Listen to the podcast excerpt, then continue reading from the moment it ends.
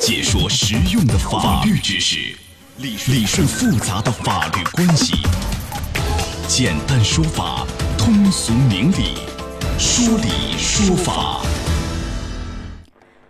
好，接下来进入到法治在线的说理说法，我是主持人高爽，继续在直播室为您服务。这个今天我们讲的内容是零首付买车到底靠不靠谱啊？以前我们讲过零首付购房这个事儿，以前讲过不靠谱，为什么？因为这个所谓的贷款机构啊，是以借款人的名义去买房，然后呢，其实是怎么说虚高啊，就抬高了这个购房价来骗取银行贷款，以这样的方式获得这个首付。那借款人不仅要还银行的房贷，还要还哎他这个就是接待机构啊所谓垫资的这个首付款，所以是加大了这方面的压力，还款压力。他这样一种零首付行为，实际上是违规的啊！买房，然后签一个这个阴阳合同，阴阳合同一旦有问题了，还不上了，好，会认为你协议无效，有可能最后会认为你是这个骗贷啊，骗银行贷款，这也有可能会涉及到刑事问题。今天讲讲零首付购车买车这事儿到底靠不靠谱？我们邀请到的嘉宾是崔宝华律师，崔律师您好，你好，主持人，欢迎您做客节目。好，您给讲一下这个零首付购车啊，这个零首付买车是不是是不是也不靠谱？我问一下啊，您给讲讲。那零首付购车呢，还是要通过向银行进行贷款的方式来支付给汽车销售商、经销商这款项。那他这个向银行贷款这方法和我们说零首付买房是不是一个套路？要多贷钱，把你的等于是你这个首付款给骗出来也好，贷出来也好，对吧？真正的销售者了，嗯，他是不会。不会给你贴钱的啊，不会给你亏欠的，那很可能就是要做一些虚假的信用信息，这个风险就在这儿了。也是基本上套路和那个零首付买房一样，然后他其实前期钱怎么样，有点有点欺骗的意思，是吧？从银行哎，虚假的对虚假，然后骗出来，这就是你这个买车人啊，你要去额外多还多承担这个还款责任，因为你本来你。可以不用承担这么多，结果多了很多，是这样。是啊，因为我们想还不起钱的话，你这个车拿回来以后根本就冲抵不了所亏欠银行的贷款的，所以问题在这儿了。还有哪些风险？这是一种套路，是吧？这个可能很多大部分这样一种方式，对吧？到底是商家那边的一个噱头了，还是中了骗子的一个陷阱呢？都有可能，有可能是中了骗子的陷阱。您的意思是，可能不仅仅是一个商家的噱头，有可能它是一个诈骗的问题了，也有这样一种方式，是吗？对。哦，那您把这个诈骗的这种手法能不能给大家讲一下？就我们就是他有什么样的一些步骤，我们大致了解一下，这个所谓骗子以什么样的方式来诈骗？首先呢，肯定要是散布一些广告啊。设定一个条件，一定要是一个没有任何不良征信的记录的人，嗯，白户啊，就是征信记录是不干净的。那么有些白户上课以后，骗子就说了，哎，我帮您来全权的代办这个购车业务，但是您要提供给我全套的相关的资料。工有的人可能工资还没这么高，没有稳定的工作，那还要做假喽。这就可能是一个作假的问题。这个造假行为这块伪造这个收入证明啊，就这块啊，有可能严重的会涉及到伪造国家公文印章的问题吧？刑事问题有可能会涉及到，是不是？呃，这里面如果证国家的一些证件呢，可能涉及到伪造变造国家机关公文证件印章罪，有可能，有可能。而且同时呢，如果我们用这些伪造的资料去骗取的银行的贷款，也涉嫌一个诈骗。可能涉及到贷款诈骗罪，这个也是很重的，我记得是吧？就这类犯罪。对，然后呢？他既然说是全权代理，一定是有授权委托书给他的。嗯，这个授权委托书里面很可能是有名堂的，是空白的授权委托书，或者是写的不详细的授权委托书。他拿着我们的授权委托书，可能去办一些干一些其他违法的事。就以前我们提醒大家，就买房就这类的啊，那个全权代理啊、独家委托，这个是非常非常要命的，嗯，不要采用这样的方法。比如说前面。骗子有没有可能用我们的车辆再行的抵押贷款呢？完全有可能啊，那他可能还要造假，他还要就二次，就等于是骗了一回，然后再拿你这个抵押的这个车辆再去，这时候可能就要借款我们的签名了，就跟银行签签订一个抵押合同，或者有可能他是全权委托嘛，独家代理就这类的，那有可能人有委托书也可以办得了，对不对？范围来说，对，是什么范围了？嗯，超范围，超范围，超范围，没这个范围。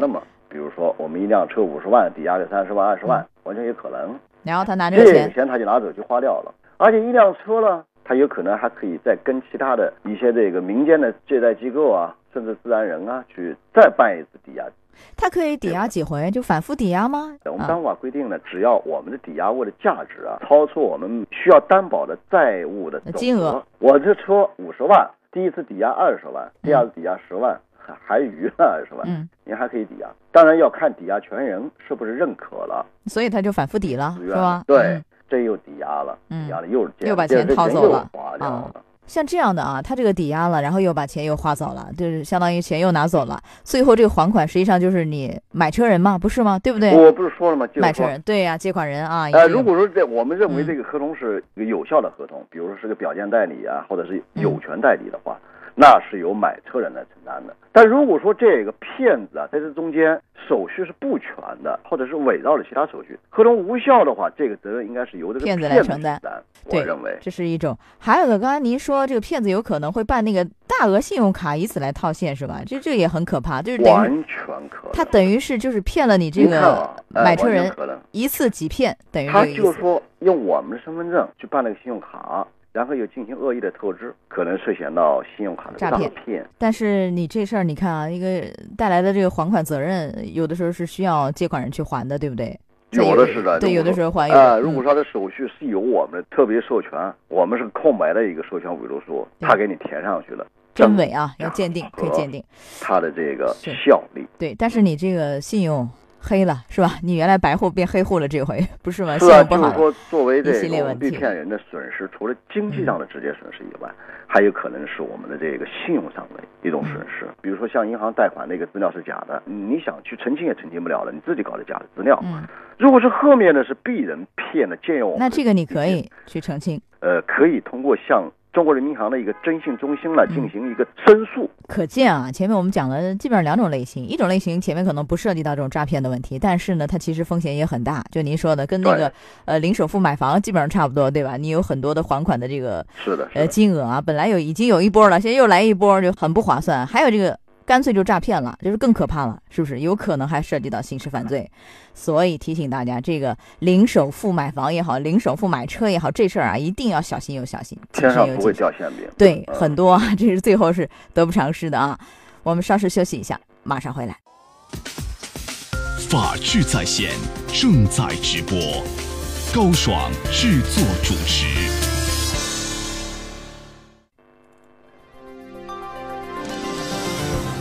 零首付购车这事儿靠谱吗？法治在线继续为您讲述。好，那么这个事儿怎么样去防范？我们来讲讲，那怎么样去防范这样的一种风险？有没有一些方法？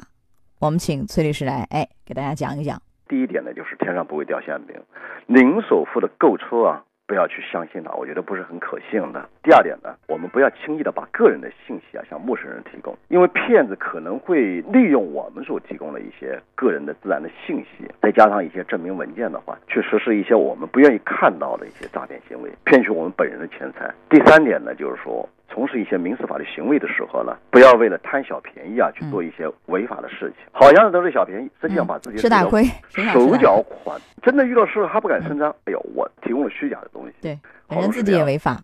最后一点就是你损失的不仅仅是金钱，因为原来如果说你正规的，你觉得可能哎，我们就多掏点钱吧，按正规程序走，对吧？无非也就这些，对不对？你现在损失的不只是金钱，你的这个你的征信信用问题，然后你的这个关键是涉及到了一些甚至是刑事犯罪啊，这很可怕了。最后一点我要提示呢，就是说，一旦我们自己发现呢有这种被骗的迹象以后，马上报警。这辆汽车我本来买的时候，哎呦，怎么迟迟说不能交付啊？其实这个车都可能都给他又卖掉了。对，这个时候要毫不犹豫的马上报警，马上报警，不能拖，拖了以后我们的损失会更大，越来越大。是，好，所以今天我们通过这个说理说法这栏目提醒大家，就这事儿啊啊，零首付买房买车一定要小心，真的啊，有可能一不小心就违法犯罪了。